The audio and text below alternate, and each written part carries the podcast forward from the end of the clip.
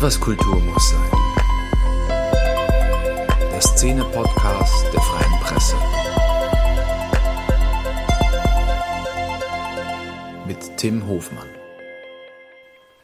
Es gibt in der Geschichte der Populärmusik äh, vier große Umwälzungen. Das eine ist Hip-Hop, das erste war Rock'n'Roll, das letzte war Techno und in den 80ern Wave, als im Prinzip sich die ganze Synth-Welle entwickelt hat und ein Album war dabei besonders markant, das war Montclamotte von Silly. Wir sind heute in Berlin bei dem damaligen Keyboarder, dem heutigen Keyboarder von Silly, Richie Barton. Hallo. Hallochen. Wir wollen heute natürlich über Montclamotte sprechen, weil das Album vor 40 Jahren auf den Markt gekommen ist. Mhm. Ich musste tatsächlich äh, in der Deutschen Nationalbibliothek nach dem genauen Datum fragen, weil man das selbst beim Amiga nicht mehr so also genau... ich wüsste es auch nicht übrigens. Das war damals nicht so wichtig. Ich möchte heute ganz gern über die Musik auf dem Album sprechen. Mhm. Ist ein sehr wichtiges DDR-Rock-Album gewesen. Man hat sich aber sehr stark auf die hintergründigen Botschaften und sowas immer so. Ja. Die, die, Texte sind auch sehr äh, bemerkenswert, kann man mhm. gar nicht anders sagen. Und natürlich der Gesang von Tamara Danz. Aber warum ist das musikalisch immer so ein bisschen unter die Räder gekommen? Weil ich finde, das ist ein wirklich epochales deutsches Album an dieser Bruchstelle vom, von den 70ern Rock zu Wave. Ja, warum das jetzt unter, unter die Räder gekommen ist, kann ich auch nicht, kann ich auch nur vermuten. Wahrscheinlich, weil die anderen Sachen so intensiv zu besprechen waren und dann auch so viel Raum eingenommen haben, äh, dass das dann einfach den damaligen Journalisten das möglicherweise nicht so nicht so wichtig war. Es war ja nicht so, dass es also komplett unerwähnt war. Also dass, dass es schon anders klang als das, was man gewohnt war bis dahin, vor allen Dingen von mhm. DDR-Bands.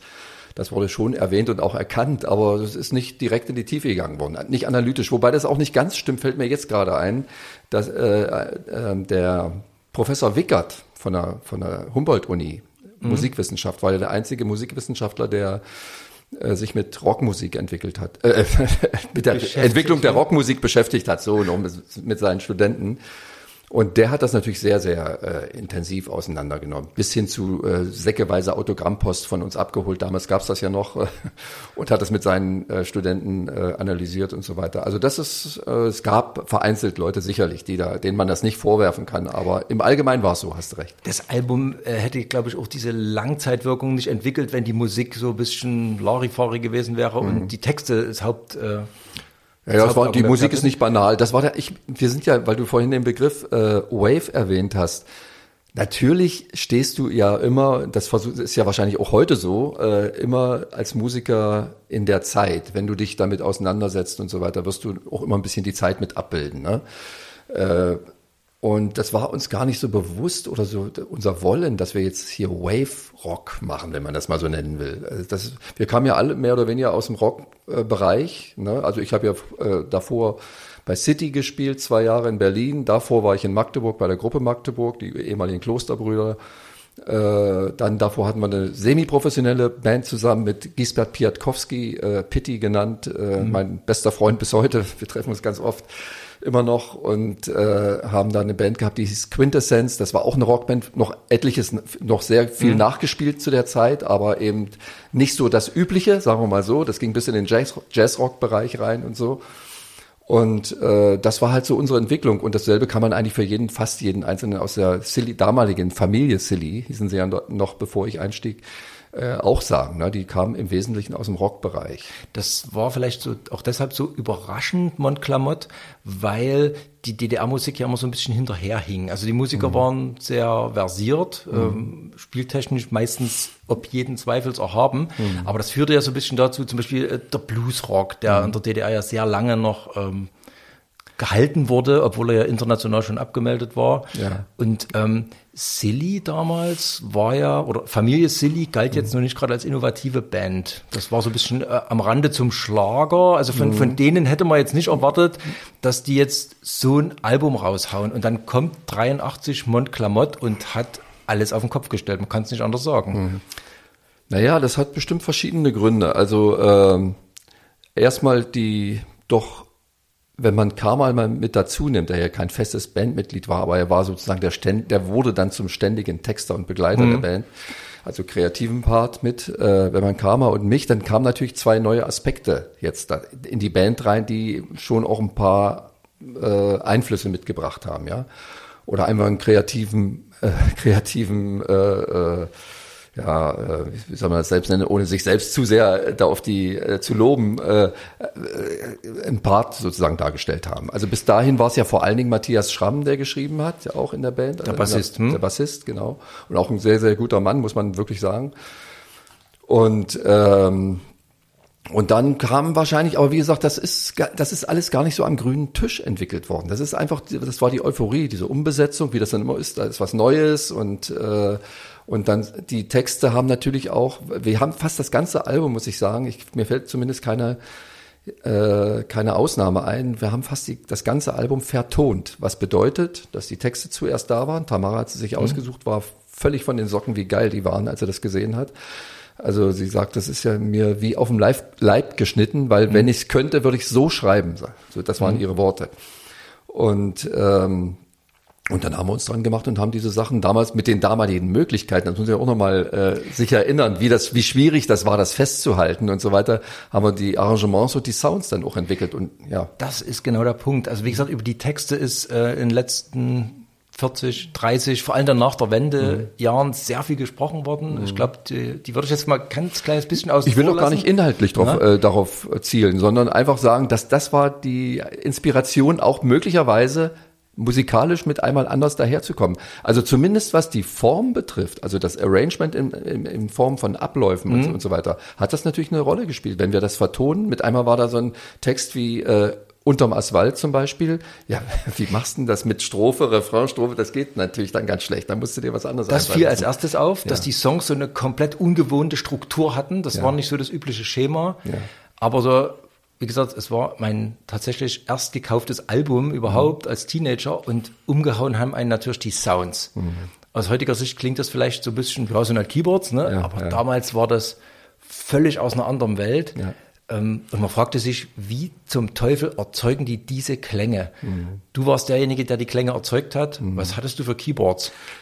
Das ist auch interessant. Ich hatte ja bis äh, zum bis zu der zum Einstieg eigentlich bei Silly hatte ich äh, so die klassische äh, die, das klassische Instrumentarium, was zu der Zeit üblich war, Rhodes Piano, äh, Hohner D6 Klavinett, äh, Minimoog äh, habe ich gespielt, auch bei selbst bei City ähm, und weiß nicht, war da noch irgendwas? Nee, ich hatte noch keinen, das, das, muss man sich auch bewusst machen, bis dahin gab es halt monophone Synthesizer und der Minimoog war sozusagen äh, der King äh, unter den Synthesizern diesbezüglich. Im Osten äh, und schwer zu kriegen. Im Osten teuer, super teuer äh, und schwer zu kriegen sowieso, klar, ja. Äh, auf jeden Fall ähm, kamen gerade so international auch die ersten Produktionen mit ähm, Polyphon-Synthesizern um die Ecke. Also Yamaha CS80, ein Wahnsinnsgerät, äh, also man muss sagen, ein polyphoner Synthesizer kann mehrere kann, Töne, kann Akkorde spielen. Genau. Und das konnte der Minimoog nicht. Es sei denn, man hat einzelne Stimmen aufgenommen, hat die synchron aufgenommen dann irgendwie und hat sie, oder synchronisiert besser gesagt, und hat daraus Akkorde gemacht. Das gab's natürlich auch. Das gab's auch bei Veronika Fischer, Franz Bartsch hat es viel gemacht zum Beispiel. Klang auch geil. Das gab's natürlich auch bei den großen internationalen äh, Keith Emerson etc. Ja, so. Und äh, aber du konntest sozusagen auf der Bühne immer nur einen Ton spielen. Und es war der Sound der 70er, muss man sagen. Das war der Sound der 70er in gewisser Der Art Rock Sound sozusagen. Ja, ja. Mon Clamott klingt mhm. überhaupt nicht nach Art Rock. Und da bin ich dann wieder bei dieser Wave-Schnittstelle. Mhm. Es klang top-notch international nach mhm. diesem neu aufkommenden Wave. Aber ja. es war eben nicht so ein ähm, wie das so Hubert K. und solche Leute gemacht haben, dass mhm. mal der Synthesizer-Sound so ein bisschen mhm. klingelingeling äh, mhm. da, da drüber ging, sondern es war fett und es war ja. kunstvoll in einem Stück ja. neu arrangiert. Ja. Ja, das war, ich war ja gerade auf dem Wege. Also wie gesagt, ich hatte bis dahin, hatte ich noch keinen Polyphon-Synthesizer. Synthesizer. Ich hatte ihn einmal unter den Fingern und zwar war das in den, äh, innerhalb der beiden Jahre bei City. Da haben wir dann im zweiten Jahr, glaube ich, war das, haben wir auch äh, eine äh, Westtournee gemacht in Form von Griechenland. Da hatten die eine Goldverleihung. Mhm. Und da sind Pitti und ich, wir sind natürlich dann mitgefahren. Wir waren ja zu der Zeit, war ja City zu sechst besetzt, also mhm. mit Piatkowski und mir. Äh, wir hatten es zwar mit der Ver Vergoldung von, äh, von am Fenster nichts zu tun, aber wir sind halt mit hingefahren. Wir hatten ja auch, ich glaube, äh, zehn Live-Konzerte oder sowas ähnliches dort. Ja, und ähm, Jedenfalls, und als wir zurück waren, nun hatten wir einmal diese, diese, diese Pässe äh, fürs nicht-sozialistische Ausland. Und dann wurde versucht, und das hat auch geklappt, für ein paar Tourneen uns dann nochmal äh, nach Westdeutschland zu schicken. Und City war ja vorher auch schon mal. Also vor unserem Einstieg waren die mhm. auch schon mal. Das war jetzt nicht ganz neu für sie. Am Fenster war ein Hit im Westen ja, ein, gewesen. Ein tierischer Hit, ja. Eigentlich bis heute. Auf jeden Fall. Äh, da spielten wir mehrmals im, äh, im norddeutschen Raum zusammen mit einer Band, die hießen New Comics. Und lernten die natürlich auch kennen so ein mhm. bisschen. Mhm. Und der Keyboarder, ein sehr, sehr guter Keyboarder auch war das. Äh, die haben allerdings auch so Top 40 Programm gemacht, ne? viel nachgespielt und sowas. Gab es da auch zu meiner Überraschung. Ich dachte, die im Westen sind nur die, die kreativ sind, eigene Sachen rausbringen. Es gab genau dieselben Bands oder derselben Art Bands wie hier auch, ne? diese typischen Top 40 mhm. Bands. Ähm, auf jeden Fall, die waren es auf sehr hohem Niveau. Und eines Tages bei einem Konzert, wo wir auch wieder zusammengespielt haben, dort im norddeutschen Raum, ähm, da kam der Keyboarder, dessen Namen ich leider vergessen habe, äh, der kam zu mir und sagte, Richie, setz dich doch mal ran da und spiel mal, ich will mal runtergehen hören. Der hatte einen neuen Synthi. Das war ein, mhm. das war ein Roland, äh, Oh, jetzt Jupiter 8, genau. Das Roland Jupiter 8, Flaggschiff. Man muss dazu sagen, das war ein Gerät, was selbst im Westen sich ja. nur wenige Musiker leisten, leisten konnten. richtig. Und das war so das Top-Teil. Absolut, du sagst es. Aber voll analog. Voll analog. Naja, die Frage stand damals gar nicht. da gab es nur dieses voll analoge. Auf jeden Fall voll, voll analog. Jupiter 8 und CS80 von Yamaha, das waren die Flaggschiffe. Ja, die konnte sich Kinder leisten, kamen noch ein paar dieser aufkommenden Sampler kamen noch dazu. Äh, wie auch immer. Auf jeden Fall habe ich mich dann rangesetzt an das Gerät. Er hatte was eingestellt, spielte das für ihn und er ist ans, Mischpult gegangen und hat sich gefreut, wie das so klingt. Und dann rief er mir immer so ein paar Sachen zu, Pitchbänder und so weiter. Und dann sagte er, und jetzt drück mal rein in die Tasten. Ich wusste gar nicht, aber der Begriff, der heute mehr als normal ist, Aftertouch sozusagen, dass die eine voreingestellte Veränderung der Modulation oder was auch immer also man, wenn, man, wenn man auf die Taste drückt, drückt ändert sich, man, man kann einstellen, wie sich der Sound ändert. Richtig. Und, äh, und das erlebte ich da zum ersten Mal, ohne vorgewarnt zu sein. Ne? Und dann drückte ich in die Tasten rein und er hatte das so voreingestellt, dass der Filter sich dann öffnet. Was man normalerweise mit dem Finger macht am Minimoog, ist es ein, ist es ein Rad, was man dreht. So, wird schärfer, genau, der Sound. Ne? Das wird praktisch ein Filter. Ja, wenn, wenn man so will, nimmt man die Höhen weg, wenn es weicher klingen soll, mhm. die Höhen dazu. Oder lässt es sich öffnen, wenn, äh, wenn man es aufdreht. Und das passierte hier durch das Reindrücken sozusagen und musste man keinen Schieberegler oder, oder, oder ein Rad bewegen, sondern äh, das ist eben Aftertouch-mäßig äh, passiert. Und da hat's mich komplett weggewählt. Mal ganz abgesehen davon, dass diese Akkorde oder dieser Akkord oder die Akkorde, die ich gespielt habe, mega klangen. Das war so ein bisschen so das, was wir da auch bei Montclamotte dann mehr oder weniger um, umgesetzt oder versucht haben umzusetzen. Es, es gibt tatsächlich auch Stellen darauf, äh, äh, die genau das äh, äh, wo genau das gemacht wird. Also zumindest in der Live-Umsetzung. Im Studio weiß ich es nicht mehr ganz genau, das ist einfach zu lange her. Aber in einer, äh, in einer Live-Umsetzung, wo man immer die, die andere Hand noch für was anderes braucht, sozusagen, da habe ich dieses Aftertouch natürlich benutzt. Aber nicht mit dem Roland Jupiter das 8, weil ich den nicht hatte. Wäre jetzt meine Frage gewesen. Ja. Was im Nachhinein auffällt, du hast tatsächlich offenbar so ein paar Hauptsynthesizer verwendet. Also es, gibt, es, kommt, es kommt immer mal eine Hammond-Orgel vor, es gibt immer mal äh, hm. so, ein, so ein Klavi-Dingsbums da, ein Rhodes Piano. Oder, Rhodes Piano kommt sowas. vor, die, die Klassiker D6, äh, Klavinett. Äh, äh, das ist der, immer, der große Flügel hört. Der große Flügel im, im, im mhm. Amiga-Studio. Ich weiß nicht mehr, was es, ob es ein Steinway war oder ein Bösendorfer oder was, weiß ich nicht mehr. Aber auf jeden Fall ein großer Konzertflügel, der kommt vor. Äh, aber äh, der Synthi, der einzig bestimmte und auch der einzige, den wir hatten dort, wir hatten kein Minimoog und gar nichts. Wir hatten den und da will ich gleich anfangen zu erzählen, wie es dazu kam. Dieses Erlebnis, äh, Jupiter 8 ist ja nur die Initialie. Und dann mhm. kam es sozusagen, ja, ich möchte mir einen äh, analogen, äh, Quatsch, einen, äh, einen polyphonen Synthesizer kaufen. Aber Woher das Geld nehmen? Punkt eins und welchen? Also Jupiter 8 war klar oder CS80 von Yamaha kam nicht in Frage. Das hätten wir nicht bezahlt. Das CS80 war, glaube ich, noch ein bisschen teurer, ne? War noch ein bisschen teurer. Ich, tatsächlich ist auch bis heute Kultgerät. Mir hat neulich mal ein Kollege, Keyboard-Kollege gesagt, sagte, wenn du das heute, äh, dir heute so ein Ding besorgst, sagte, da staunst du, wie, wie, wie viele äh, Mankos auch zu finden sind bei dem Gerät, auch soundlich und so weiter. ich ich habe es nicht probiert, ich weiß es nicht Wie auch immer. Jedenfalls damals diese Frage stand im Raum und ich kann mich nicht mehr ganz genau erinnern, äh, wie es dazu gekommen ist. Jedenfalls habe ich bei der ganzen Recherche, es, gab ja auch kleine, kleine Roland-Geräte, äh, Juno war, glaube ich, die Serie danach, Jupiter 4 gab es, genau, mhm. parallel. Jupiter 4, vierstimmiger analoger Synthesizer, äh, gutes Gerät, ziemlich verbreitet zu der Zeit, auch bezahlbar. Ne? Aber vierstimmig. Vierstimmig. Und äh, ich habe recherchiert äh, einen Synthi, der hieß Taisco SX400. Und das ist das besagte Gerät, was sozusagen den Sound von der ganzen Montclamotte und auch zum Teil spätere Alben äh, mitbestimmt. Also bei Montclamotte kann man sagen, er bestimmt diesen Sound. Bei den späteren mischt sich das mit anderen Sachen, die dazukamen, dann die ersten digitalen Entwicklungen und so. Ähm, SX400 ist eigentlich ein Gerät, das ist äh, von Carvey entwickelt worden. Die haben so eine, sich damals so eine Synthesizer, ist ja eigentlich eine Klavierfirma, ne? Mhm. also äh, bis heute die, die herausragenden ähm, Digitalpianos äh, inklusive der Mechaniktastatur und so. Das ist echt eine obergeile Firma. Damals haben sie sich getraut oder rangemacht, sozusagen äh, eine, eine Parallelsparte äh, namens Taisco zu, äh, aufzumachen, die da polyphone Synthesizer gebaut hat. Und die haben diesen SX400 entwickelt mit tausendprozentiger Sicherheit mit einem Blick auf, den, äh, auf den CS80, weil die Details, die da drin zu finden sind, hast du beim Roland Jupiter 4 nicht.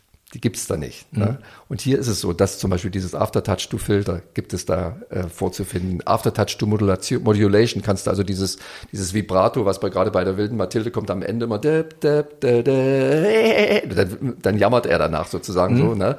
Und das, das ist alles, war alles mit, mit Tastendruck zu, zu kontrollieren, das Ganze. Hast du die Sounds dann großteils selbst programmiert? Die habe ich im Wesentlichen selbst programmiert. Das war natürlich, man muss so sagen, es gab die Demo-Phase und dann war, sind wir, war es ja damals nicht möglich, äh, Demos so klingen zu lassen, wie wir sie heute gewohnt sind, klingen zu lassen, die schon fast wie Produktionen klingen. Ähm, sondern damals war das halt mit mit äh, ja mit Kassettenrekordern aufgenommen oder wir hatten dann auch irgendwann relativ früh schon ein Vierspurgerät uns besorgt äh, von Tascam aus dem Westen so ein Kassetten-Vierspurgerät, also wo ganz normale Audiokassetten sozusagen reingetan wurden. Das Ganze wurde auf vier Spuren aufgeteilt mit so einem kleinen Mixerteil, so ähnlich wie deins hier äh, dazu und da konntest du das Ding, das steht bei uns im Studio auch noch rum. Damit haben wir dann Demos gemacht, die, wo mal schon Oberdubs schon mal realisierbar waren. Aber die erste Zeit, und Montclamotte äh, zählt eben diese erste Zeit, da haben wir noch, noch ganz normal mit Kassettenrekordern und so einer Art Multiplay-Verfahren, wo wir das Playback dann mhm. nochmal aufgenommen haben, plus Gesang und so, dass da was zusammenkam, ne, um was ausprobieren zu können. Und dieses Gerät hat dann für diese berühmte Kühle gesorgt. Also man hört bei Montclamotte vor allem im Nachgang an mhm. ganz vielen Stellen ja noch so die 70er Grüßen, ne, da gibt es mal diese mhm. rotzige Hammond mhm. oder so, das wo man die Wurzeln, äh, die eigentlich die ganze DDR-Szene ja auf, äh, also ja, draus ja. gesaugt hat, ja. immer noch hört. Aber dieses markante, wavig kühle. Ich würde mal. Aber das hört man im Übrigen. Ich muss es ganz kurz mal, äh, weil es fällt mir gerade auf. Äh, das hört man bei den Westproduktionen, bei den guten Westproduktionen, gerade aus England kommend, auch häufig. Ne? Ja, also ich muss genau. sagen, du hast diese Synthesizer, die stehen im Vordergrund. Wenn du mal genau hinhörst, ist im Hintergrund, um Kraft zu geben. Das ist übrigens mhm. genau, das ist auch der Grund gewesen. Die Hammond, die hat dann Power, die hat Kraft gegeben, Basis. Mhm. Den Synthi hat halt oft so der, äh, den, den Nachteil, dass er zwar diesen neuen Aspekt an, an, an Timbre bringt, aber, äh, aber diese Kraft dünn klang, genau, ja. Ich würde aber ganz kurz in äh, den Titelsong reingehen. Mhm.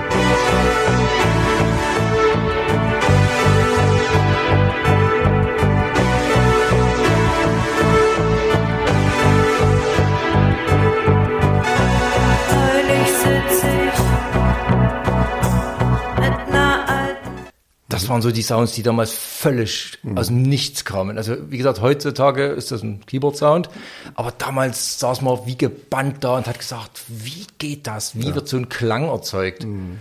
Und wo kriegt ein DDR-Musiker so ein Instrument her? Wo ja. hattest du deinen gekauft?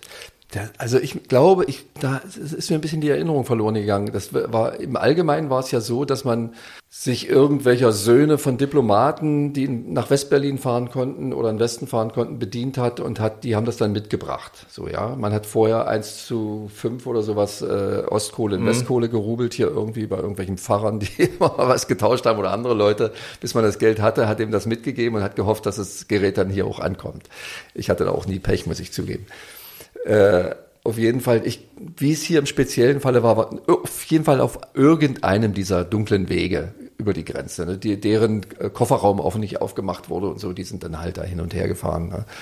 Und hatten, ja, und ich, du musstest natürlich genau wissen, was er wolltest, sonst kam, hätte er nicht wissen können, was er kaufen soll. Äh, ja, also das weiß ich nicht mehr so ganz genau, wie wir da rangekommen sind. Wir haben auf jeden Fall das äh, finanziert äh, mit der ganzen Band erstmal. Und ich habe es dann sozusagen Stück für Stück abgestottert. Die Keyboarder waren immer die armen Schweine, die das meiste bezahlen mussten. Ja. Und wir hätten das, ich hätte es mir zu der Zeit gar nicht leisten können, wenn, wie gesagt, das war der Beschluss in der Band. Wir haben ja sowieso ganz viel geteilt, aber eben auch zusammen investiert. Äh, äh, wenn wir das, da hätte ich das gar nicht haben können, das Gerät. Du bist aber offensichtlich auch sehr gut damit klargekommen, weil wenn man sich damalige Produktionen anhört, hört man ganz oft auch so voreingestellte Sounds, sogenannte Presets. Ja. Das klang bei Silly nie so. Ja, nee, das habe ich auch nicht benutzt. Und wenn ich sie benutzt habe, dann habe ich sie deutlich verändert. Also es gab, hier beim Taisco im Speziellen ist es so, da gibt's acht Presets drauf und acht frei programmierbare Plätze. Es ist schon unvorstellbar witzig, ne? heute. Also vor allen Dingen für die Live-Umsetzung. Ne? Nun war ich natürlich Minimoog gewöhnt, also da gab's ja gar nichts. Da musstest du sagen, zwischen und während des Titels drehen, spielen und hören, irgendwie was, nachstimmen, was weil die Dinger verrückt ist, ja, ja. weil also wir haben es da auch teilweise zu einer Meisterschaft gebracht, nicht nur ich, sondern die Keyboard. Ich habe mit, mit Rainer Oliak neulich mal drüber gesprochen, auch wie es damals war, können wir uns heute gar nicht mehr vorstellen. Aber es war richtig, wir waren da richtig perfekt, auch mit dem nebenbei ganz schnell drehen. Du wusstest auch genau bis wohin, für welchen Sound und so weiter, welchen Knopf. Das war unglaublich. Äh, aber äh, das muss man natürlich praktizieren. Und wir haben sehr, sehr viel gespielt, damals Konzerte gegeben und so. Da hat sich das natürlich zu einer Routine, positiv, äh, äh, positiven Routine entwickelt, die, die, die man heute gar nicht hätte und jetzt gar nicht könnte. Ja. Die Kühle war das eine. Ja, die was, Kühle, ich will noch mal ganz hm, kurz ja? was sagen. Das geht natürlich, die Kühle ist natürlich gerade bei dem Beispiel, was du genannt hast, äh, ist ein gutes Beispiel, aber da, da, muss man natürlich alles zusammen sehen. Das ist auch die Interpretation von Tamara, ne, das, die natürlich das ganz, ganz stark oft in diese Richtung bringt. Und die Sounds, natürlich, du hast so einen Sound, du hast eine musikalische Umsetzung, wenn du jetzt äh, ähm, vertonst, dann spielt ja eins ins andere. Du komponierst nicht nur die Töne, und die Akkorde mhm. und so weiter und so fort, die, äh, sondern da kommt dann gleich, was, was bringt diese Tristesse sozusagen zum, mhm. äh, zum, zum Fühlen, ne? Was, was, was lässt diese Tristesse fühlen, so. Und da kommen eben diese, ich habe mich natürlich vorher Tag und Nacht mit diesen Dingern, weil ich einfach begeistert war, nicht weil ich das musste oder äh, genauso begeistert wie du, als du das gehört hast. Im Ergebnis habe ich mich begeistert mit dem Gerät zu Hause hingesetzt und habe da Tag und Nacht irgendwie rumgeschraubt und habe geguckt irgendwie, was passiert denn da und was macht man und konnte da relativ bewusst mit umgehen umgehen. Ich weiß noch, dass Helmer Fedorowski, unser Produzent und also Tonmeister, da hieß das ja im Osten, äh, der hat gesagt, hat mal irgendwann da so gestanden und da hat er, haben wir uns drüber unterhalten, wie könnte denn der Sound X für irgendeinen Song klingen? Und dann, man hat ja auch nicht unbedingt sofort immer den, das Ergebnis gehabt, ein bisschen auch rumprobiert, ne, so. Und dann äh, habe ich da so geschraubt, wie es ganz normal, wie ich es gewöhnt war. Und hat Helmer da irgendwann mal gestanden und hat gesagt, das ist ja unglaublich, sagt man sagt irgendwas so theoretisch, beschreibt was und du machst so, so, so, so, schraubst hier, dreh da und drückst auf die Tasten und es klingt schon in die Richtung gehend. Ja, das ist, weil man das Gerät verstanden hatte. Mhm. Ne, so. Das wollte ich übrigens nicht gesagt haben. Also das mhm. ist natürlich äh, bei Montclamotte auch sehr auffällig, mhm. wie die einzelnen Komponenten ineinander gebaut mhm. sind. Also es ist nicht nur, dass man so ein, so ein Zauberkeyboard hat und im mhm. Hintergrund blubbert da was, sondern mhm. ähm, Bassgitarre, äh, natürlich der Gesang von Tamara. Äh, also im Prinzip die Musik ist ja komplett um den Gesang rumgebaut oder um den Gesang rauszuheben, ja. kann man sagen. Und ich finde auch auf dem Album die Gitarren, ich meine, ihr hattet später mit, mit Uwe Hasbecker oder habt mhm. noch mit Uwe Hasbecker einen mhm. der besten Gitarristen Deutschlands, aber mhm. damals zum Beispiel das Gitarrensolo, was jetzt gleich eingesetzt hätte auf, ja. auf Montclamotte, das finde ich auch absolut wahnsinnig. Mhm. Vor ja. allem dieser Gitarrensound. Damals mhm. wurde ja so dieser etwas schärfere, kühlere, nicht mehr dieser röhrige Gitarrensound verwendet. Der, das, hat, das trägt dann natürlich auch eine ganze Menge dazu bei. Ja, wir haben auch unglaublich rumprobiert. Also ich, normalerweise hat ja im Amiga-Studio oder in den Rundfunkstudios. Damals gab es meines Wissens noch keine wirklich privaten. Die haben kurz danach sich aufgemacht. Martin Schreier von Sternmeißen hat sein mhm. erstes Privatstudio gebaut und so weiter. Und dann gab es noch ein, zwei andere Figuren, die früher mal äh, Toningenieure im Rundfunk waren. In den 80ern hat sich das so entwickelt. Aber zu dem Zeitpunkt zumindest in meiner Erinnerung ist es so, gab es noch nicht wirklich Privatstudios. Man war also auf äh, Rundfunk, äh, auf Studiotermine im Rundfunk angewiesen oder in den großen Sendesälen, ne, wo auch die Orchester aufgenommen wurden, oder eben bei Amiga. Und das war, die waren natürlich technisch besser ausgestattet, mhm. weil sie auch Valuta verdienten durch ihre Exporte und konnten sich da besser ausstatten diesbezüglich. Und äh, das war, wollte eigentlich jeder ins Amiga-Studio in der Brunnenstraße und war, aber die Kapazitäten waren natürlich nicht da, dass jede Band da rein konnte. Und das hatten wir halt da. Ne? So, Was, glaube ich, auch ein Glück war, dass es damals ja im Prinzip zwei Arten von Keyboardern gab. Das eine waren die im Westen, die Neuen, die sich irgendein Gerät gekauft haben und da wild drauf rumprobiert haben. Mhm. Und die alte Schule, die noch Hammond, Klavier, die also richtig vom, vom Tasteninstrument kam. Und ja. das war ja so ein bisschen gegeneinander. Du bist jemand gewesen, der beides irgendwie so, so vereint hat. Du hast mhm. gespielt mhm. und trotzdem jetzt hast dich auf die neue Welt eingelassen. Mhm. Das fand ich, äh, das hat man gehört. Mhm. Und vor allem ein Indiz ist ja, es gibt ulkigerweise ganz wenig Keyboard-Licks. Also es gibt Gitarrenriffs ohne Ende, die, mm. die man die das ist bis heute so. Genau, aber es gibt, ich glaube, jeder kann so, es fallen einem drei ein, Jump von Van Halen, mm. äh, dann äh, Liquido ja, und sowas. Ja, aber so richtig markante Keyboard-Hooks mm. gibt's wenige, ja. aber es gibt natürlich auf Mundklamott eines, Moment, das ich in diese Kategorie zählen würde, nämlich das.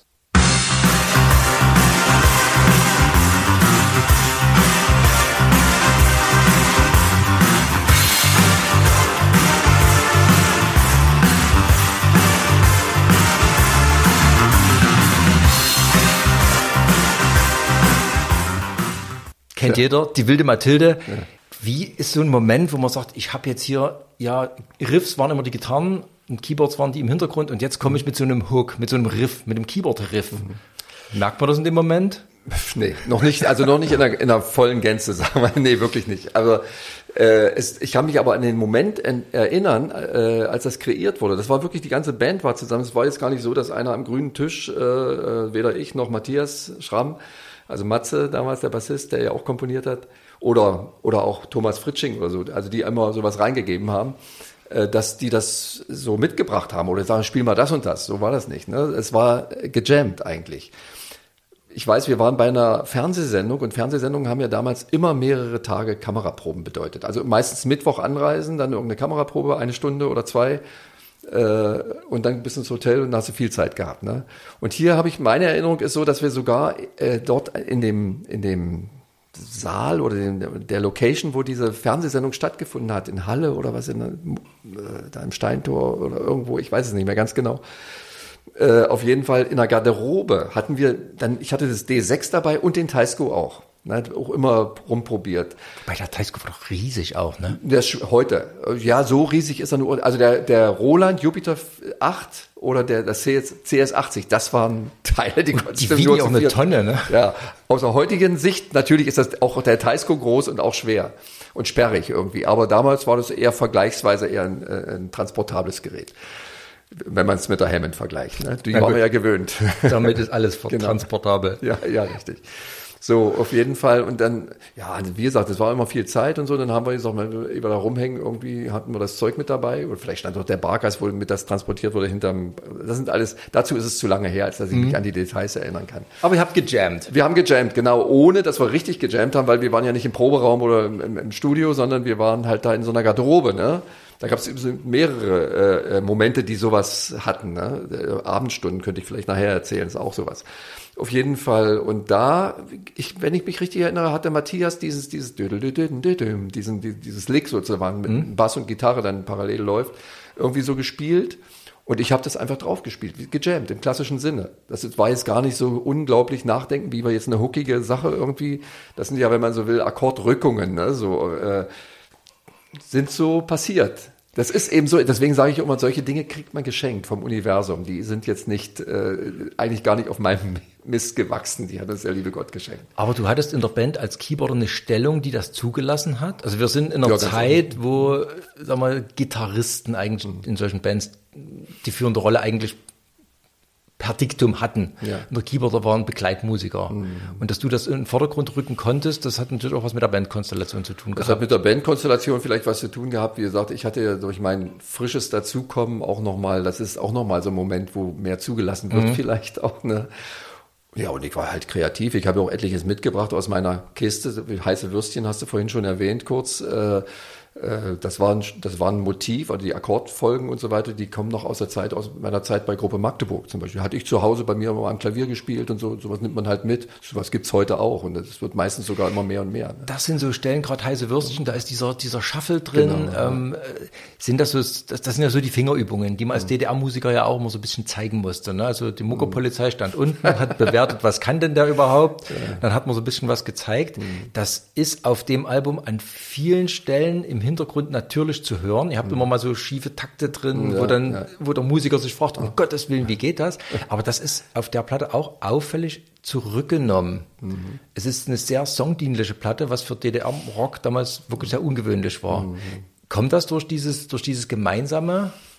Also sowieso ist diese Geschichte ist natürlich, es gab sicherlich Matthias äh, als Komponist auch der früheren Sachen und ich jetzt, der auch dazu kam und auch äh, schon Sachen komponiert hatte und ab da natürlich auch immer mehr, äh, haben natürlich relativ viel äh, reingegeben. Aber das, und man, klar, ich meine, wenn du vertonst, ich hatte es vorhin schon mal gesagt, äh, wenn du vertonst, dann bist du sowieso, meiner Ansicht nach sowieso songdienlicher, als wenn es umgekehrt passiert. Mhm. Wenn ich hier sitze, was ich ja auch mache, und eine, eine, eine musikalisches, ein musikalisches Motiv sozusagen zu einem Song, äh, in, zu einer Form verarbeite, die einen Song am Ende darstellt aber noch kein Text da ist. Aber ich habe mir schwant eine Gesangsmelodie vor. Es könnten aber auch zehn andere Gesangsmelodien sein, auf dieses auf Konstrukt von Akkorden und, und Rhythmen und so. Ne? Ähm, dann ist es anders. Da ist natürlich, da bist du möglicherweise, äh, äh, gibst du dir dann mehr äh, Freiraum, um noch hier noch was äh, Musikalisches einzubauen oder irgendwas Virtuoses oder keine Ahnung. Äh, ist natürlich so, wenn du einen Text hast, der schon mal äh, eine, eine bestimmte Form vorgibt, die du sonst gar nicht wählen, auf die du mhm. gar nicht kommen würdest, die du dir nicht trauen würdest wahrscheinlich, dann ist es anders halt. Und dadurch ist es, kommt es, wie gesagt, das sind keine Sachen, über die wir uns so sehr im Kopf gemacht haben. Es ist so geworden im Endeffekt. Das macht das Kunstvolle ja, ja umso erstaunlicher. Ja. Was zum Beispiel ich auch sehr auffällig finde, dass auf der Platte viele so Parts so ineinander fließen, dass mhm. eben Gitarre und Keyboard sich mal so ein bisschen doppeln oder, ja. oder, oder beim Bass hast du vor allem sehr häufig so Synthi-Bässe mit, mit reingespielt. Synthi-Bässe oder Klavinett auch, das ist oft noch mit Effektgeräten, dann klingt es teilweise äh, Synthesizer-mäßig, aber... Es gibt bei der Wilden Mathilde die Stelle in der Mitte, wo du sie... Das ist Klavinett. Genau. Das ist Klavinett, genau. Äh, diese Triolen, die ich da spiele, hm. ne, durchweg, die durchlaufen. Ähm, ja, ja, was gibt's denn da noch? Gibt es sicherlich eine, einige Stellen, die man so was zum Beispiel für, für Montclamotte, für das ganze Album auch sehr typisch ist, es war ja modern in dieser Wave-Zeit, äh, aufkommenden Wave-Zeit, die ersten Sequencer auch sehr in den Vordergrund zu stellen. Also, also Sequenzen in Achtelsequenzen oder sowas laufen zu lassen, von einem Sequencer gespielt. Du willst unbedingt äh, auf Abendstunden hinaus. Darauf oder eben auch überhaupt äh, äh, äh das äh, äh, Asphalt. Unterm Asphalt ist auch sowas. Das dong, ist dong, dong, dong, dong. Das ist ja natürlich typisch Sequencer. Das haben wir aber alles mit, entweder mit der Hand gespielt, direkt, also so getan, als wäre es ein Sequencer. Asphalt oh. ist, glaube ich, so eins der bizarrsten Lieder auf der Platte. Mhm. Das war wirklich, ähm, also das hat ja gefühlt gar keine richtige Struktur mehr, sondern mhm. fängt mit so einer Klangcollage an richtig, und, und dann kippt das hinten, also die Band setzt ja überhaupt erst im letzten Drittel ein. Ja, richtig. Das ist, äh, da würde ich auch ganz gerne mal ganz kurz reingehen. Moment. Na. Genau, hier was. Genau.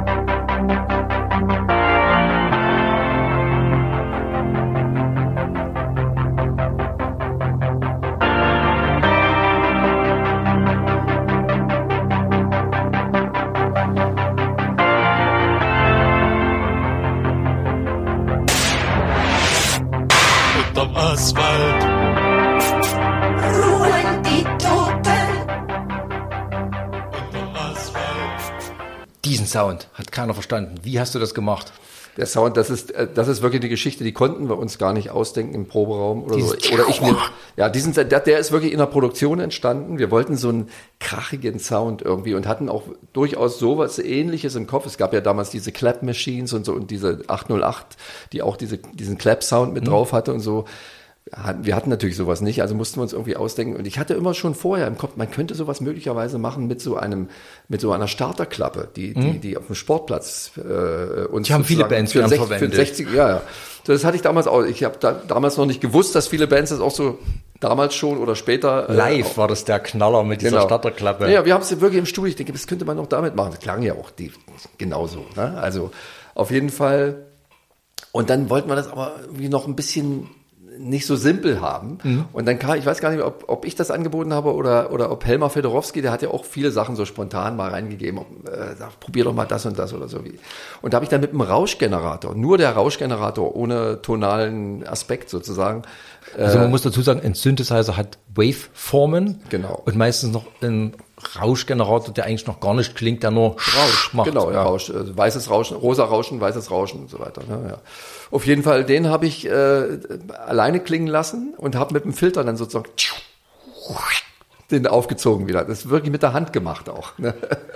Und dann hinterher diesen den hat man schon aufgenommen. Das hat Helmer dann irgendwie zusammengeschnitten. Heute würde man es ganz simpel äh, in Logic machen, sozusagen sich setzen. Und das war damals natürlich aufwendiger. Wir mussten das von einer Mehrspurmaschine, diese Aufnahme, auf den Schnürsenkel und dann anlegen und so. Ne? Schnürsenkel? Schnürsenkel war. Äh, du war sprichst die, zu Laien. genau.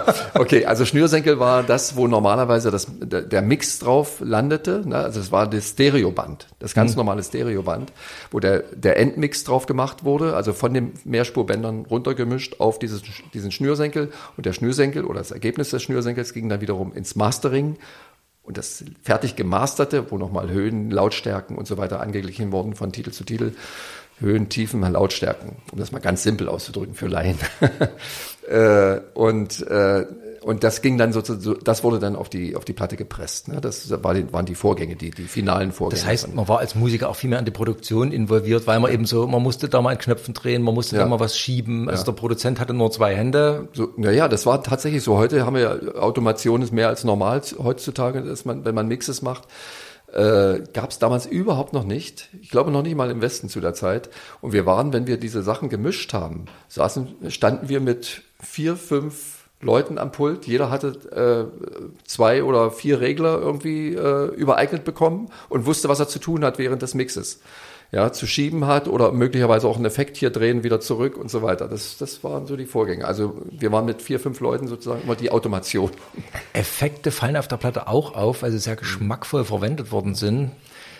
Zum Beispiel, wir haben es jetzt ganz kurz mitgehört, unterm Asphalt, der Gesang von Tamara. Ja. Was war das? Das war, das war äh, eine, äh, ein Tremolo äh, aus einem äh, Phaser oder, oder Chorusgerät, das weiß ich nicht mehr ganz genau. Eigentlich ein Gitarrengerät, ein Fußgerät war das auch. Mhm. Ja, das, da haben wir einfach den Gesang drüber laufen lassen. Und, und da, aber ich meine, viel interessanter ist noch, wir wollten äh, das Piano, was da klingt im Hintergrund, mhm. ist ein Rhodes Piano. Und wir wollten gerne ein CP70 von Yamaha. Das sind diese, äh, diese Klaviere, die wie, wie noch kleiner als ein Stutzflügel sozusagen äh, daherkommen vom, von, der, hm? von, von der Bauart.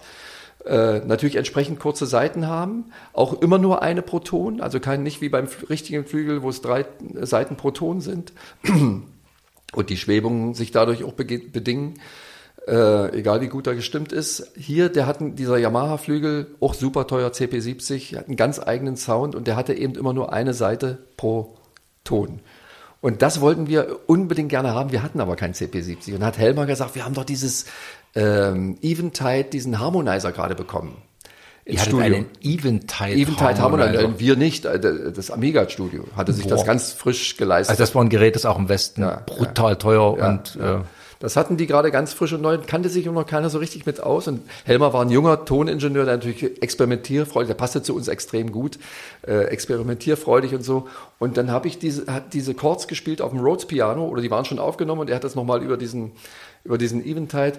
Und das klang dann irgendwo im allerweitesten Sinne, so wie dieses CP70, ja, und hat diesen gemischt vor allen Dingen mit dem, man hört unten drunter das Rhodes noch so ein bisschen, mit diesem, hat es diesen ganz eigenen Sound irgendwie von Dings, also ich meine, es ist kein Sample und gar nicht, es ist schon, Unfassbar, wie man das. muss vielleicht dazu sagen, der Eventide war das erste Gerät, das Pitch shiften konnte. Ja. Also ja. man konnte einen Ton reingeben und konnte eine beliebige Tonhöhe dazu Richtig. rechnen. Also damals grenzte das an Zauberei, ne? Keiner Richtig. Wusste, und, und diese, und diese, du hörst hier auch, wenn man, wenn man es versucht, analytisch so zu hören, sozusagen diesen Sound von dem Piano, hört man auch, dass es, dass das Shifting dort auch eine Rolle spielt. Mhm. Das sind also Obertöne, die dort künstlich erzeugt sind, sozusagen, die gehen da in diesen Bereich und erzeugen zusammen mit dem Rhodes genau diesen Sound. Also man hat schon versucht, die alten Geräte, weil du äh, sagst gerade Hammond-Orgel ja, und, ja. und, und das, also das Fender Piano und sowas, das klang ja nach 70ern. Also man mhm. wollte schon die, die Maschinen, die Anders. man hatte, nicht so alt klingen lassen, sondern ja. man hat versucht, die irgendwie so, so umzubasteln. Ja, ja.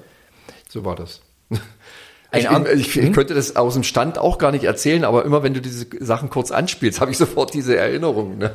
Also was zum Beispiel auch sehr ähm, markant war, ähm, Puppe Otto. Ja. Da ist dieser, dieser Stimmeffekt. Ja. Ähm, der aber, ich glaube, ich weiß, was das ist. Wir hören mal ganz kurz in die Puppe Otto rein.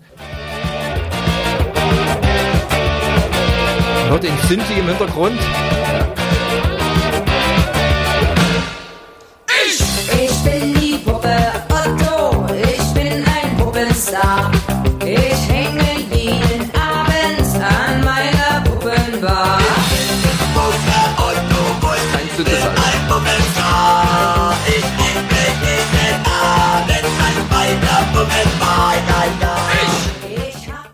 Ich tippe auf eine Talkbox. Ja, das ist eine Talkbox.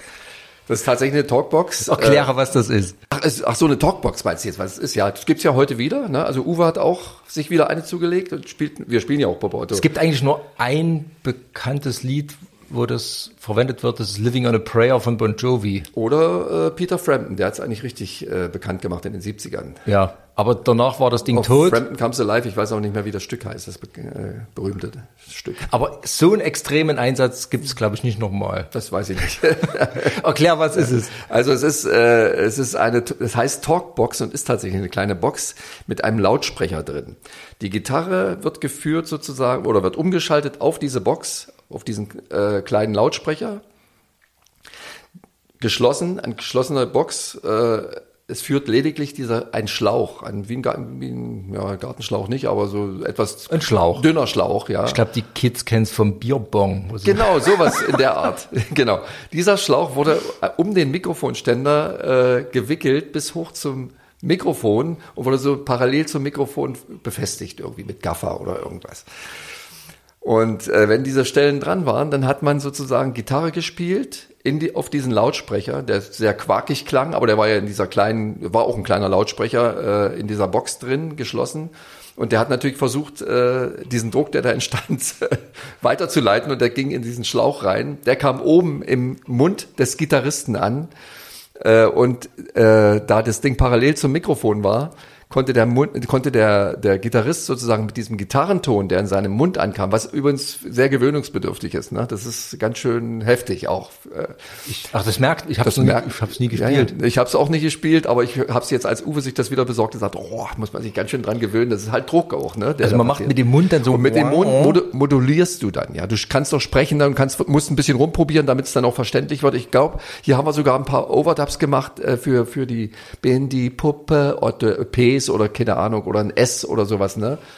Äh, damit es dann irgendwie auch verständlich wird. Oder nochmal drüber geflüstert, das weiß ich nicht mehr. Eben, das meine ich, diese ja. extreme Sprachverständlichkeit ja. mit dieser Talkbox, weil bei, bei Living on a Prayer hört man mhm. ja so wack, wack, wack. Ja, Es werden eigentlich normalerweise nur so komische. Ja, das ist so ein bisschen wie, wie eigentlich wie ein Vocoder. Ne? Bei, mhm. Beim Synthesizer wäre es ein Vocoder. Halt. Da kann man ja auch mit äh, sprechen, singen, sozusagen, äh, Worte singen und spielen auf den Tasten und dann versteht man das auch im besten Falle je nach Sound. Das ist der Effekt bei Kraftwerk, die Roboter. Ja, Roboter, genau. genau. Ja, ja, Roboterstimme. Und hier in dem Fall ist es so ein bisschen ähnlich, aber ganz, also komplett anders erzeugt. Ne? Auf jeden Fall, der Mund ist, ist die Modulationseinheit. Ne? Der, der, der Mundraum. Ja. Mhm. Ist ja Resonanz. Das war auch so ein verrückter Sound. Ja. Ich finde. Ähm, ich dachte, du meintest den Synthesizer, weil witzigerweise der ist ja äh, das ist, du hast vorhin äh, Presets mhm. angesprochen. Das ist ein Preset gewesen im, im Anfang äh, auf diesem Taisco, nennt sich auch Human Voice. Und der Taisco war auch im Unterschied zum Roland Jupiter 4, ich nehme die mal so ein bisschen als Parallelgänger, der Roland viel, viel populärer und viel mehr verbreitet als der Taisco, aber äh, doch technisch, sagen wir mal, durch die Vierstimmigkeit dann doch äh, ähnlich. Ne? Und äh, aber was zum Beispiel ich immer geliebt habe beim Minimoog war die Tatsache, dass man die drei Oszillatoren, die da, die, die den Ton erzeugt haben, praktisch auch durchstimmen konnte. Das heißt, einer hat, die, hat den Basston, offiziellen Ton, sagen wir mal C, äh, und du konntest dir dann ein S zum Beispiel auf dem äh, zweiten Oszillator mhm. stimmen, ne, durchstimmen und auf dem dritten meinetwegen G. Dann hast du einen, hast einen C-Moll-Akkord. Aber man gehabt. musste ihn treffen. Du musstest, naja, das konnte man schon, naja, vorher, vorm. Spielen. Ne, so. das, da gibt's übrigens auch Puppe Otto auch einen äh, äh, Part, der genau das auch macht. Wie auch immer. Das konnte man machen. Oder man konnte alle drei Paare, das wurde ja sehr, sehr viel gemacht. Jan Hammer zum Beispiel, diese Sounds, diese, dieses Soli von Jan Hammer, die teilweise sehr gitarrenähnlich klingen, äh, die sind dann praktisch sozusagen unisono gestimmt, ganz leicht gegeneinander verstimmt, dass es eine Schwebung mhm. gibt und so weiter und dann Soli spiel, Solo spielen. Ne? Das, das konnten die polyphonen Synthesizer dieser Größenordnung wie Jupiter 4 konnten nicht. Der Teisco konnte es. Da konntest du sozusagen auf Monophon schalten oder auf Solo, das weiß ich jetzt nicht mehr, wie es hieß. Äh, und dann hast du alle vier Oszillatoren in dem Falle äh, ähm, äh, zur Verfügung gehabt, um sie praktisch durchzustimmen. Mhm. Das gerade beschriebene Unisono haben wir in dem Zwischenspielen von Unterm Asphalt, diese flötenartigen Töne, die da mhm. sind, so ein bisschen Jan Hammer war angeklungen, das war auch so ein bisschen in Anlehnung an Jan Hammer. Das war auch so ein alter Jazzer, der versucht hat, ganz neue Sounds zu Richtig, bauen. Richtig, ne? ja, ja, mhm. ein Tscheche mhm. aus Prag übrigens, hat in, in, in der Berkeley University äh, studiert in, in Amerika, ist dann dort hängen geblieben, hat mit den ganz großen Leuten äh, praktisch bis heute eigentlich, der hat ja Beverly Hills Cup Richtig, solche Filmmus Filmmus Filmmusiken, ja, hat er gemacht. Also genau. dieses b, b, b, Nee, das ist glaube ich noch ein anderer. Äh, nee, der hat der hat noch was anderes gemacht. Ja, wie, ja, es verwechselst, aber was sehr ähnliches, auf jeden Fall aus dieser Zeit. Ah, nee, das war das war Axel F. Oh, Entschuldigung.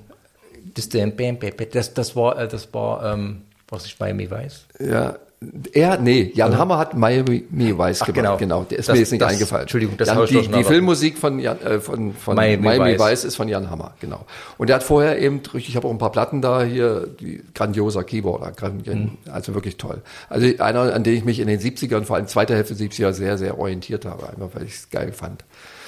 Und, äh, und das konnte man hier mit diesem Gerät eben, mit diesem einen Synthi, ne, der das, man denkt, also viele haben eigentlich gedacht, was hast du denn da alles benutzt? Nur den. Eben. Und die Klassiker, ne, als Basis. Das ist verrückt, weil ja. in der Tat hat man den Eindruck, der Mann muss Unmengen von Geräten gehabt nee, haben. Nee. Ich habe ihn natürlich monophon eingesetzt, ich habe ihn äh, im Intervall gestimmt eingesetzt, ich habe ihn ganz normal, so wie er äh, als Neuerung auch äh, daherkam und gedacht war, äh, äh, als vierstimmigen Synthesizer mit der Akkorde spielt eingesetzt. In dem Falle war es übrigens so, der hatte noch ein Goodie und zwar äh, ein Ensemble-Effekt, der nur ein oder nur auszuschalten war. Der klang oder klingt immer noch. Ich habe ja, ich habe ja also ein Chorus ist das. Chorus-Effekt, ne? äh, der aber als Ensemble. Chorus wäre so, da, da hörst du ja sozusagen diese zweite Reproduktion, mhm. die neben dem Original steht und diese Schwebung erzeugt. Ne? Mhm. Dieser war so, als ob das ein Flimmern war, das, als ob das irgendwie zehn Chorusgeräte sind, die übereinander gelegt sind. Ist das, das der Sound, der zum Beispiel ein Lied für die Menschen so fett gemacht hat? Ja das ist ein Song, da muss man zugeben, da kann man sich dem Text wirklich nicht mehr so richtig entziehen. Ja. Also wenn man das heute hört. Heute. Also ich muss sagen, ich habe damals ein Problem, oder wir alle eigentlich hatten so ein bisschen ein Problem damit, weil natürlich das im, im Zusammenhang mit äh, äh, Rock für den Frieden und FDJ und so weiter, die wollten natürlich immer Lied für die Menschen und das wurde so ideologisch dahergenommen, mhm. hergenommen, obwohl es eigentlich das gar nicht hat. Die weißen Tauben im Wind. Ja, so das war, haben die so und das wollten wir nicht und dann kam noch dazu, dass wir damals fanden, dass es, obwohl das andere Stücke von uns ja auch hatten, aber in diesem Falle äh, dieses Pathos, das mochten wir nicht. Aber jetzt im letzten Jahr haben wir dieses Stück seit Jahrzehnten das erste Mal wieder rausgeholt und haben es gespielt im Rahmen der Rocklegenden, so ein Programm. Äh, und ich muss sagen, also vor dem Hintergrund dessen, was auf der Welt passiert, mit Emma hat das ein, hat das ein ganz anderes. Ich wollte gerade sagen, also äh, ich habe eben das Album jetzt vor unserem Interview nochmal ja. Auf Sounds und auf so Produktionssachen ja. durchgehört. Und bei Lied für den Menschen, ähm, das, also der ja. Text ist irrsinnig gut, ja, der passt ja. heute wieder Arsch auf den Eimer und ähm, ich würde mal ganz kurz reingehen, weil dort auch diese. Aber genau das ist dieser Sound, dieser, dieser orchestrale äh, äh, Chorus-Sound. Da kommen so ganz fette Keyboards raus, die man damals auch so nicht auf Platte ohne weiteres gehört hat. Mhm.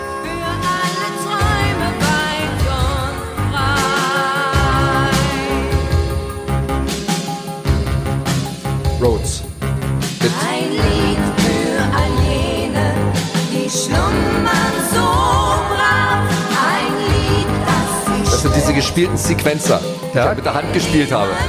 Also wenn man jetzt Entsprechungen gehört hat, internationale Produktion, die haben Sequencer benutzt, aber ich habe es mit der Hand gespielt, weil wir hatten keinen. Ein Lied für alle, die schweigen verharren.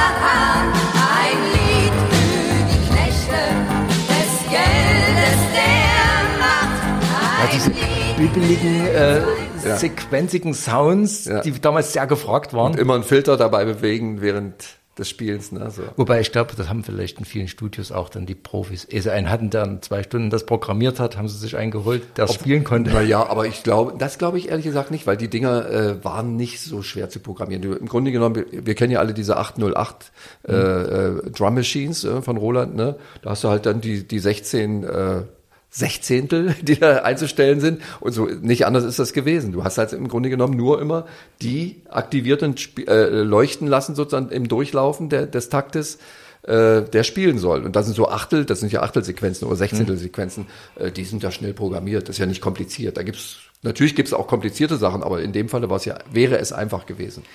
Was ich auch sehr bemerkenswert fand, ähm, ein Lied, Raus aus der Spur. Das ist ja auch textlich sehr auseinandergenommen worden.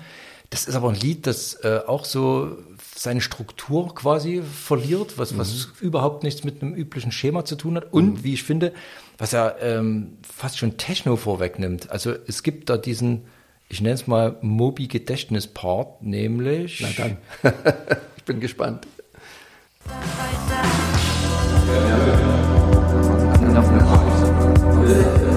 Enough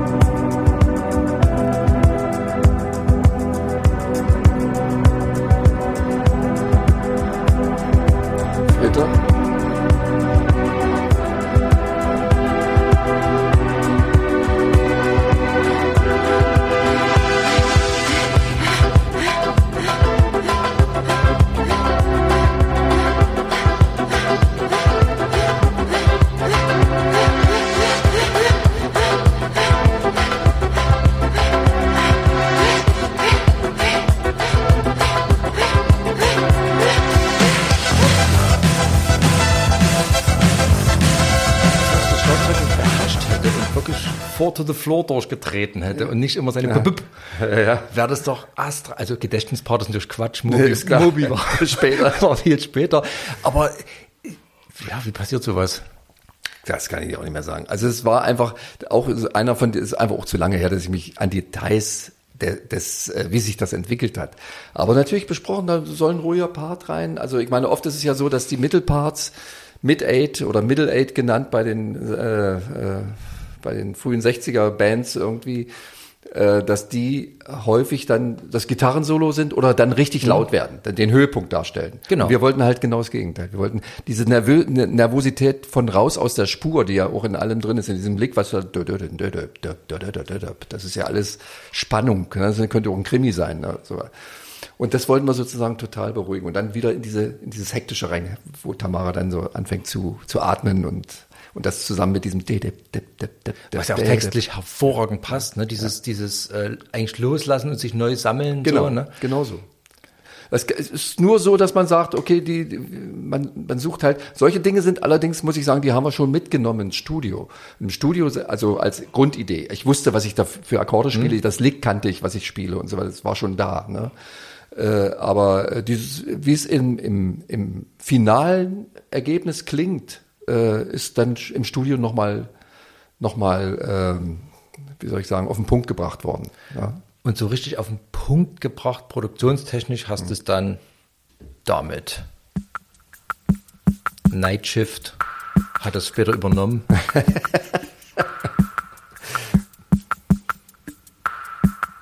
Ein Song, der bis, bis heute bei uns eine Rolle spielt. Also wir haben ja wieder ausgegraben und machen den. Das ist ja fast nur programmiert. Ja, nee, nee, stimmt nicht, aber erkläre ich gleich, wenn es fertig ist.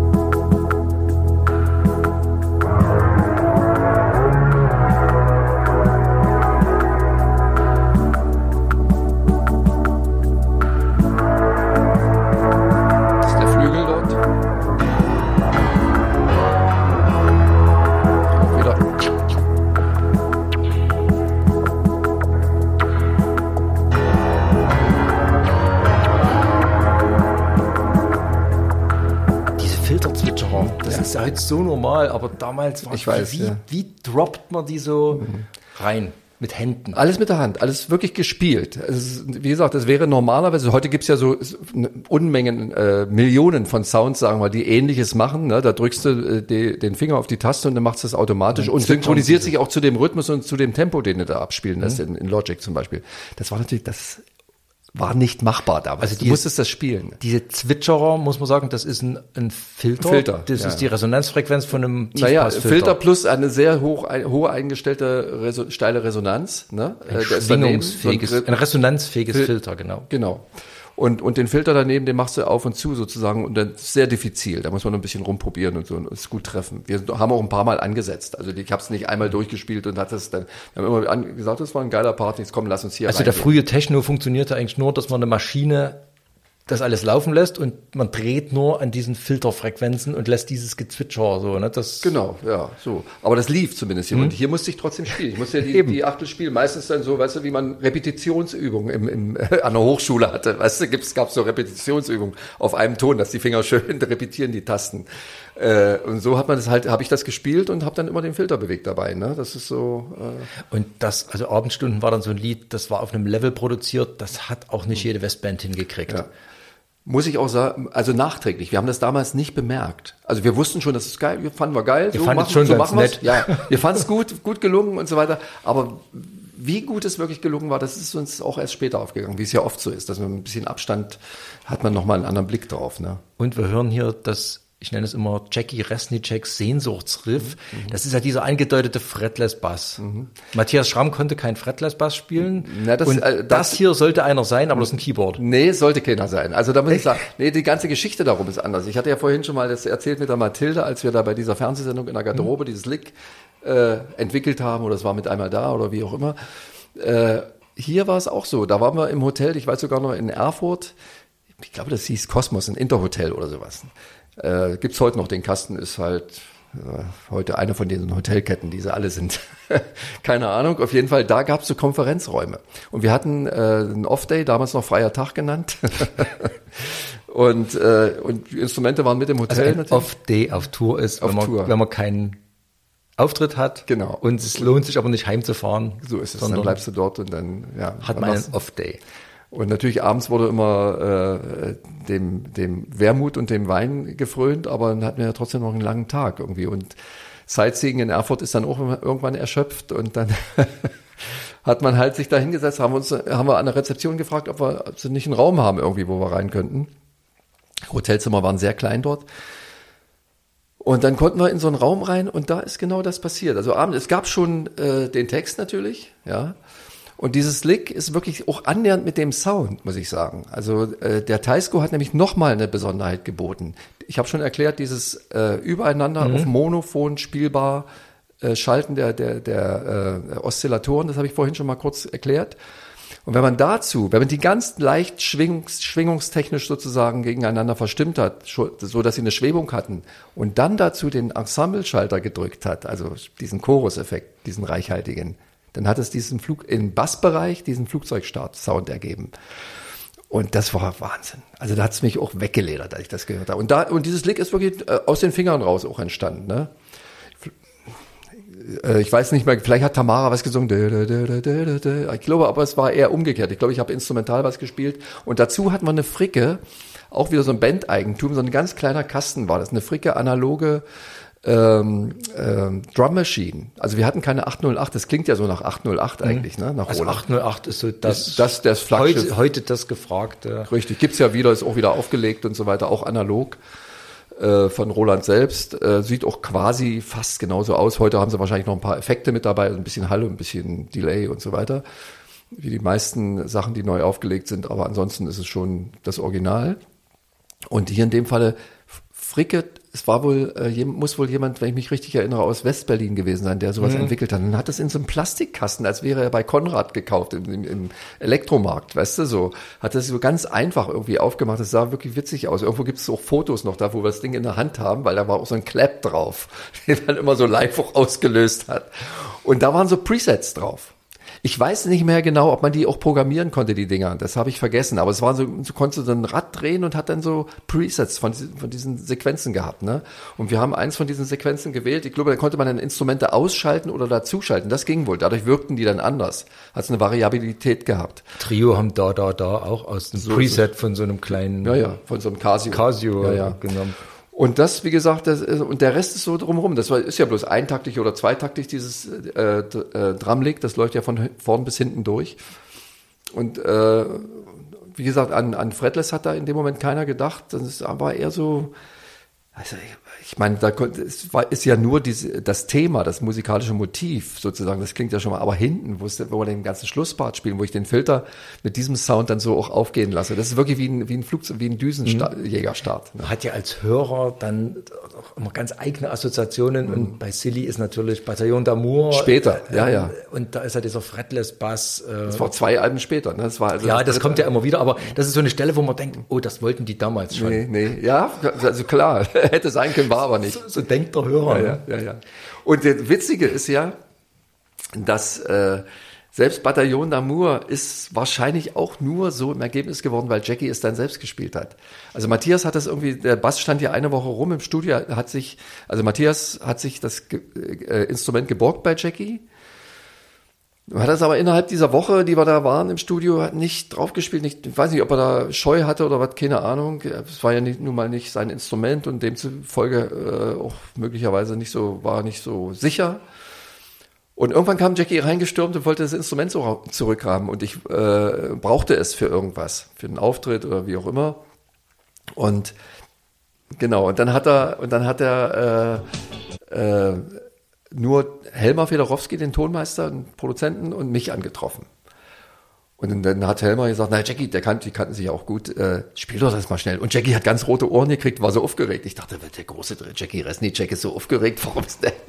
Ja, und das ist aus, auch wieder so ein Ding, diese, diese, diese intensive Emotionalität ist auch dem Umstand geschuldet, dass es unter diesen Umständen entstanden ist. Er hat es nicht schon 15, 20, 30 Mal gespielt im Proberaum und wir sind dann ins Studio gegangen, sondern er, hat, er war überrascht worden und musste diese, sind ja nicht viele Töne, aber diese paar Töne, dieses Hauptmotiv spielen. Das hat er unglaublich gut gemacht, ne? dieser erste Moment. Das hat, glaube ich, Silly immer ausgemacht, dass das so emotional gespielt war und trotzdem so kühl, cool, diese, diese neue, diese Wave-Zeit. Deswegen war ich ja am Anfang da, dass das Montclamotte so ein, so, ein, so ein Schritt war. Raus aus diesen 70er Rock, Krimskrams, Art Rock, was auch immer es damals gab, Jazz Rock, hin zu diesem kühlen, zurückgenommenen und trotzdem ist das so großartig gemacht in so vielen Details. Aber das Witzige ist ja, dass wir genau diese Sachen, die du gerade aufgezählt hast, in den 70ern auch gemacht haben. Das heißt also, es atmet natürlich auch was von da. Es ist, es geht Ja, was eben. mit rein. Also es Deswegen ist sage ich ja, es ist ein, ist ein Scharnier. Es ist ja, Ja, nicht so ein, genau. es ist ja kein Revolutionsalbum, das alles wegschmeißt. Ja, ja. Und der Witz war, ihr wart ja relativ alt. Also aus, aus heutiger Sicht. Aus Also heutiger ihr Sicht. wart ja keine 16-Jährigen. Nee, ihr wart, nee, nee, wart- wart kurz- 28 sowas. Genau, ihr wart Sechs, fast, zwischen fast, 26, 27, also ich weiß Genau. nicht, müsste man rechnen jetzt, aber so in der Richtung. das war damals schon noch jung, aber Ja. also es gibt heutzutage Musiker, die schreiben Alben über Midlife Crisis, wenn sie die 30er vor sich sehen. Ne? ja. Zu bedauern. Mit der Platte habt ihr aber so richtig Blut geleckt offenbar, weil die nächste Produktion, da muss ich ganz kurz drauf kommen, bei Liebeswalzer seid ihr ja dann völlig wahnsinnig geworden, was so Synthesizer und, und, und Programmierungen anging. Also habt ihr da neue Geräte gekauft? Weil da sind Sachen drauf, das toppt das Ganze ja nochmal um Längen. Da ist der Taisco auch natürlich wieder im Einsatz, war aber auf jeden Fall was noch, äh, es gab was Neues. Ich glaube, bei Liebeswalzer, da müsste ich jetzt auch nochmal im Detail hören. Hast du was da? Ich habe bei Liebes, also eine absolut verrückte Stelle. äh, äh, ich weiß, Roland S50 kam dazu. Jetzt weiß ich, äh, äh, nicht S50, ähm, D50, so hieß der Synthi. Roland D50 kam äh, zum Taisco dazu. S50 war der Sampler, den hatten wir, glaube ich, noch ein Album später erst. Ich habe mir das alles so ein bisschen markiert, das ist ja gar nicht so einfach. Ähm, tatsächlich gibt's bei auf Liebeswalzer eine meiner Lieblingsstellen, nämlich diese hier.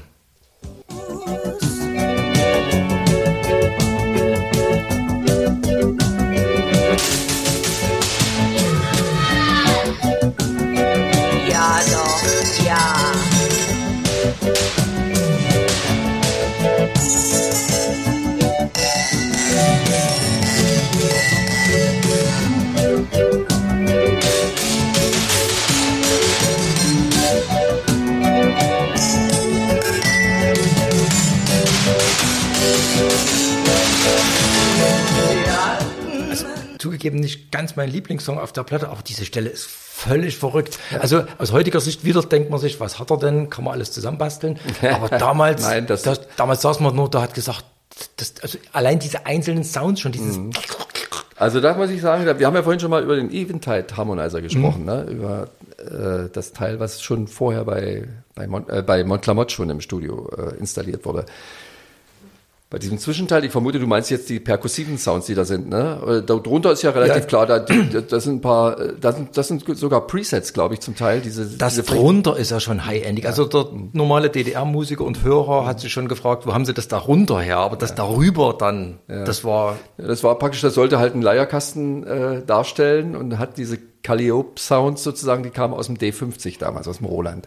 Das waren noch tatsächlich Presets, die waren natürlich, oh, das hat uns auch umgewedelt, als ich das das erste Mal gespielt und gehört habe. Das war ja so, ein, so eine Technologie, die so sich schon Samples sozusagen benutzt auch und dann sogenannte Rompler. ja, Rompler, Also genau. Geräte, die kleine Samples eingebaut Genau. haben und die statt Oszillatoren verwenden. Richtig, und die konntest du so über, äh, äh, konntest du natürlich auch bearbeiten ein bisschen und so weiter, hattest da schon Möglichkeiten einzugreifen. Es war aber kompliziert, es war ziemlich kompliziert. Also, so, äh, naja, wie auch immer, auf jeden Fall, da haben wir auch dieser, dieser, dieser Sound, der da, weder Streicher noch so, ich weiß gar nicht genau, was es ist, aber den, sowas war da alles drin. Ne? Da hat man vielleicht noch ein bisschen angepasst mit dem Filter oder so, und also nicht, aber nicht grundsätzlich eingegriffen. Der hat einfach genau das gemacht, was es machen soll. Da wusste man auch gar nicht groß. Und diese anderen Sachen, das, die du, die das nochmal komplettieren, das Ganze, ähm, einmal hört man ja so wie äh, so Stimmen, ne, die die in, in fünffacher Geschwindigkeit irgendwie abspielen. Das hat der Helmer tatsächlich mit einem Schnürsenkel auch wieder gemacht. Das waren irgendwelche, wir haben ja öfter mal so gesprochen, auch vorhin bei raus aus der Spur hörst du uns unsere Stimmen ja auch rückwärts irgendwo im Hall so drin, weißt du, als wenn, wenn sich Leute unterhalten. Äh, Das hat Helmer gerne gemacht und hat das dann so angelegt. Und hier in dem Falle war das auch so. Hat das so also wie ein Band, was man sozusagen so hin und her zieht, ne? Das waren Sachen, das haben im Westen Leute hingekriegt wie Kate Bush oder Peter Gabriel, also Leute, die wirklich die high-endigsten Geräte hatten und solche Stellen führten dann dazu, dass man glaubte, sie besitzen sowas. Nee, überhaupt nicht. Wir hatten kein Fairlight, Fairlight, oder Fairlight oder sowas hatten wir nicht. Nein. Äh, auch Amiga hatte das nicht. Aber äh, nee, war halt viel Fantasie und genau die richtigen Leute zusammen. Das musste natürlich Helmar Fedorowski umsetzen. Und das ist auch, auch das ist spontan im Studio entstanden. Das haben wir nicht in unserem Probekeller in Münchenhofe, da wo wir unser Studio heute auch haben, da war unser Probekeller, äh, da konnten wir das nicht umsetzen. Also was, was die, was die Basis dafür war, das war der Schlagzeuger. Der hatte äh, eine, äh, Cowbells gehabt, zum Beispiel, die er da geschlagen hat. Und so Sachen höre ich da gerade. Und die alle durch den, durch den, äh, natürlich geschiftet durch den Harmonizer und durch Filter und weiß der Geier was. Dann Toms, die gar nicht mehr wie Toms klingen, sondern genau diese Sounds machen. Das ist es. Also, oder ein Becken oder eine Hi-Hat oder so, ne? Das, im Grunde genommen hat er darüber gejammt, über diesen Part. Es gibt noch eine Stelle auf ähm, Liebeswalzer, wo man damals vor der Anlage saß und gesagt, das, das, das kann nicht mit rechten Dingen zugehen, das muss Alien-Technologie sein. Ähm, das ist in der Tat dann ein Hit. Die Ferne.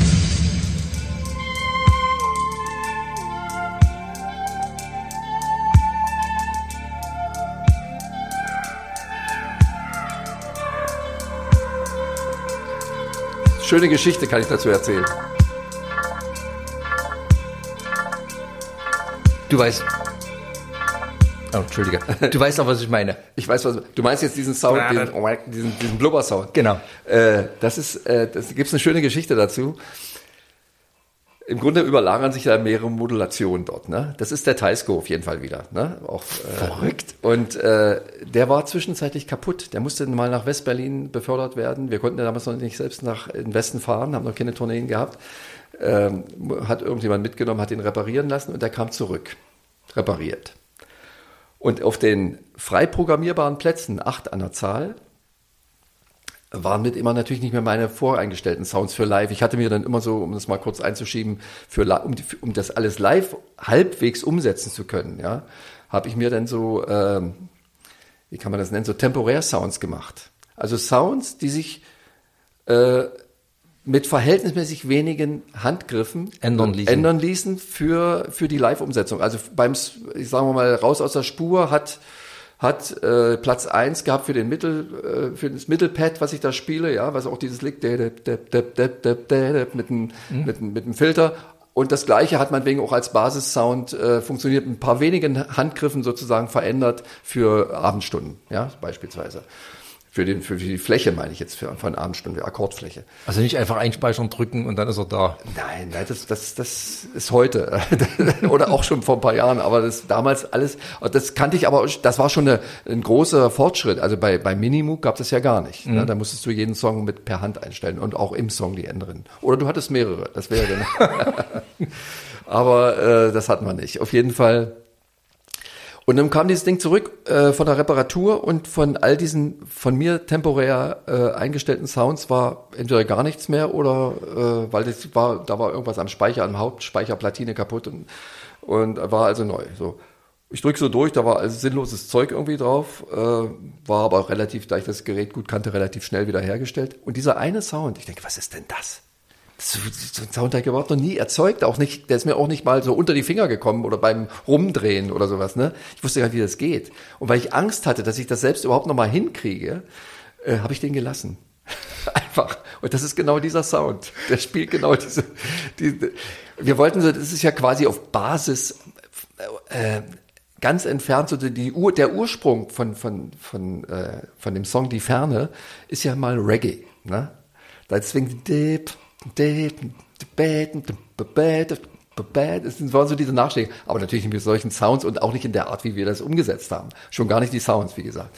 Und äh, aber musikalisch Grund auch diese die Drumparts, die kamen mal vom Reggae so letztendlich. Ne?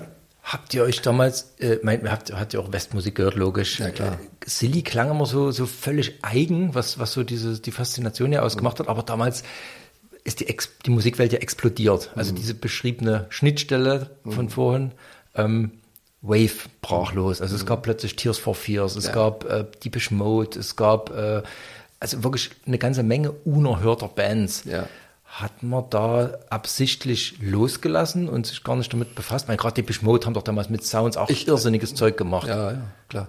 Nee, ich, also ich, wir haben jetzt, ich habe nicht analysiert. Also natürlich klang, bist du mal äh, über Sounds gestolpert oder mhm. drauf gekommen, die du schon kanntest, die du mal irgendwo gehört hast und fandest mhm. es auch geil irgendwie. Und wenn es deinem Geschmack entsprach, dann hast du es auch so gemacht. Ne?